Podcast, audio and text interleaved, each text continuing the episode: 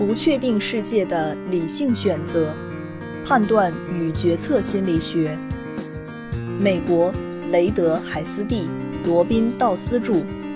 人民邮电出版社。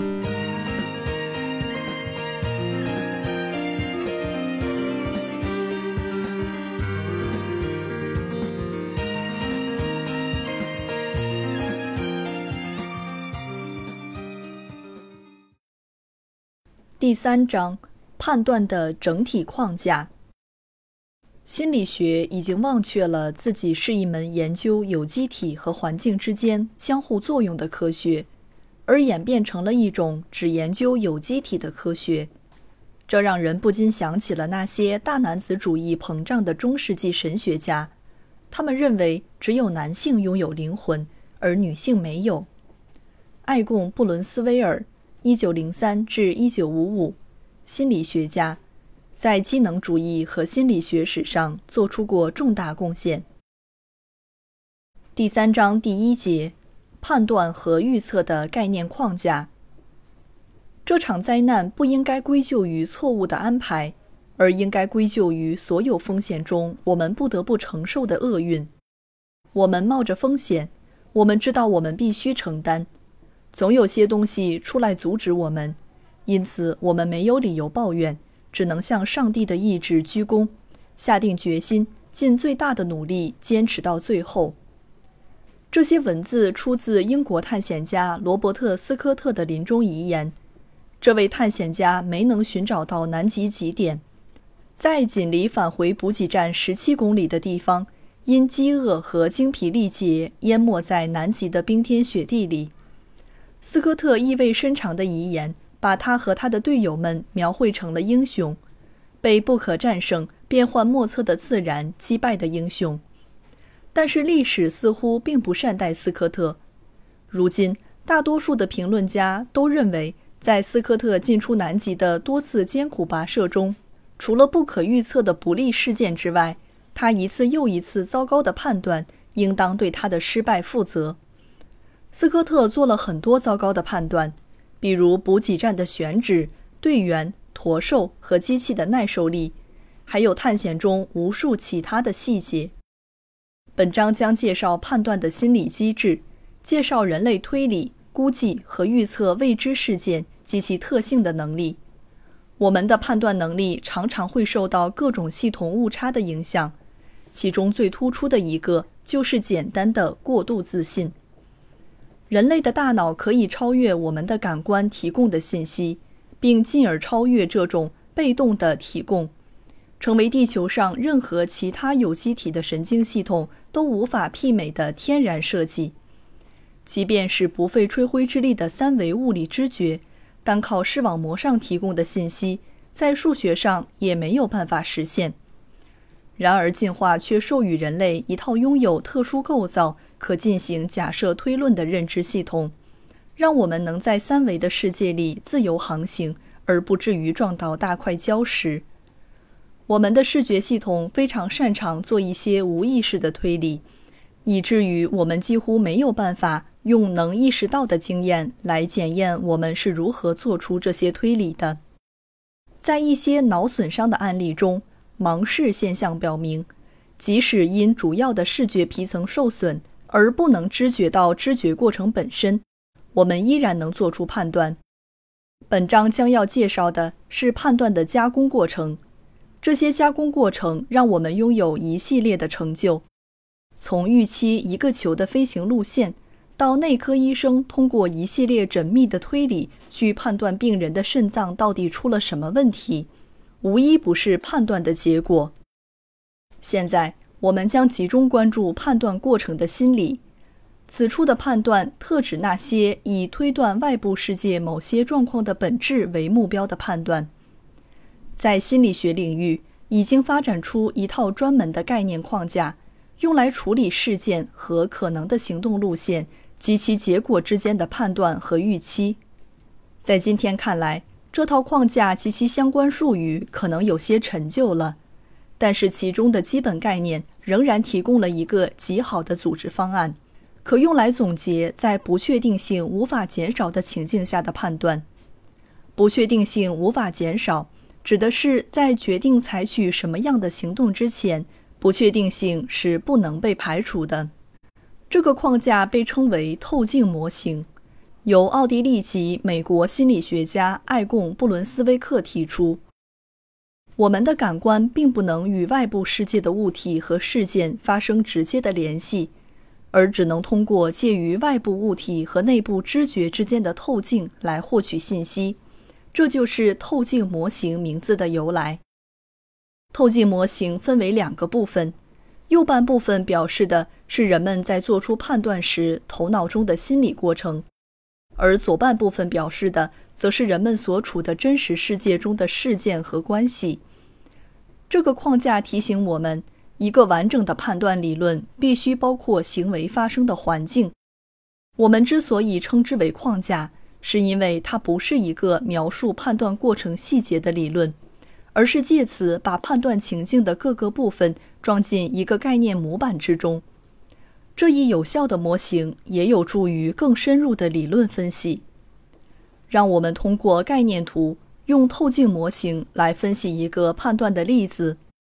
假设我们要估计在街上遇到某个人的生理年龄，透镜模型把判断看成是一个过程。在这个过程中，我们试图通过离事物最近的透镜，也就是那些我们最容易得到的被称为线索的信息，去看清楚世界的真实状态。在这个例子中。我们做出判断，很可能是通过观察，并依据以下这些线索：头发的特征、皮肤状况、身体状况、他的衣着、他的声音，或者其他能支持年龄推断的线索。从这里我们就可以看到，就算是年龄大小这样的直觉判断，一个正在做判断的人也不能报告出来他们的依据究竟是什么样的线索。透镜模型图的左半部分概括了所谓的校标与可能指向那些情形的线索之间的关系。校标指的是现实生活中真实的待判断的情形，也即上例中的那个男人的年龄。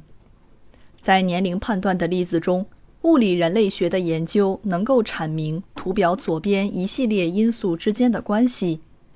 生理年龄与他自己产生的可见的线索。或者符号之间真正的关系究竟是什么？在人们的概念中，这些关系通常是因果关系，要么是直接的因果关系，校标情形或者结果产生线索；要么是间接的因果关系，校标情形产生或者调节线索的价值。图中间是线索透镜，通过它把判断与判断的校标或者目标联系起来。连接线索间的箭头表示，在大多数判断中，线索之间的存在相互依赖关系或者交互关系。图的右半部分是模型框架中判断的心理过程，它显示了人们整合线索所传达的信息，以便形成估计、预测或校标价值的判断这样一个推理过程。图中标着成就的拱形曲线。表示判断者对待判断校标进行准确评估的能力。用统计模型去获取一个人内部的心理判断策略，在读者看起来或许有些奇怪，因为大家早已熟悉了外部世界中变量与变量之间常用的关系模型。为了清楚地说明统计模型在内部心理过程的应用，让我们来看一个具体的例子吧。几年前。一些学生在对本书的其中一名作者在评估他的博士项目申请人时使用的判断策略非常感兴趣。每年项目组都会收到近一百二十五份申请书，海蒂斯会一一阅读这些申请材料，评价每个申请人进入项目的资格。为了研究需要，他的学生审查了每个申请文档中的内容。并把海蒂斯判断时可能依靠的二十八条最突出的线索赋予了量化分值，其中一些信息本身就是定量信息，比如年龄、测验分数和 GPA 分数。但是其他的信息大多都是非定量的，必须经过编码，比如大学学习质量、这个指标用四点评分量表来编码。这个评分量表是根据全美国流行的评级服务和由学生研究员主观评价出推荐信的热度编制出来的。然后，海斯蒂审查了两年来录取过程中的申请材料，并制作出了一个评定人选资格的十点评分量表。学生们利用二百四十五份申请中二十八条信息和海斯蒂的十点准入资格量表构成一个矩阵。采用统计分析的方法来确定一个最适线性模型，预测海斯蒂从这二十八条线索中做出的评估。基本上，这种方法能够粗略地估计不同信息对海斯蒂关于这二百四十五份申请做出判断会产生什么影响。虽然小心翼翼，但我们还是可以说，统计模型能够总结海斯蒂做出准入判断的策略。在这个例子中，我们可以写出如下的方程。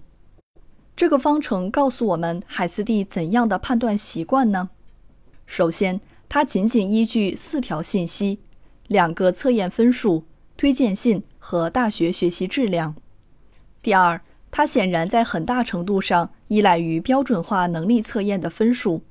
最显著的结果就是这个模型对海斯蒂整体行为的预测有着相当好的效果。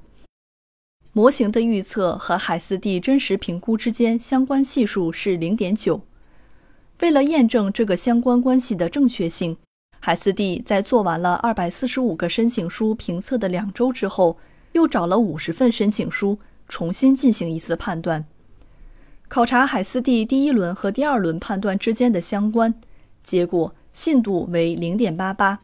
换句话说。这个模型捕获了海斯蒂在准入资格评判预测习惯中可用的每一个可靠的线索。尽管在描述海斯蒂的行为上有着不俗的表现，但该模型并不一定能告诉我们我们到底应该如何进行准入评估。要想做到这一点，我们就需要分析环境中各种线索与校标之间的关系，也就是透镜模型的左半部分。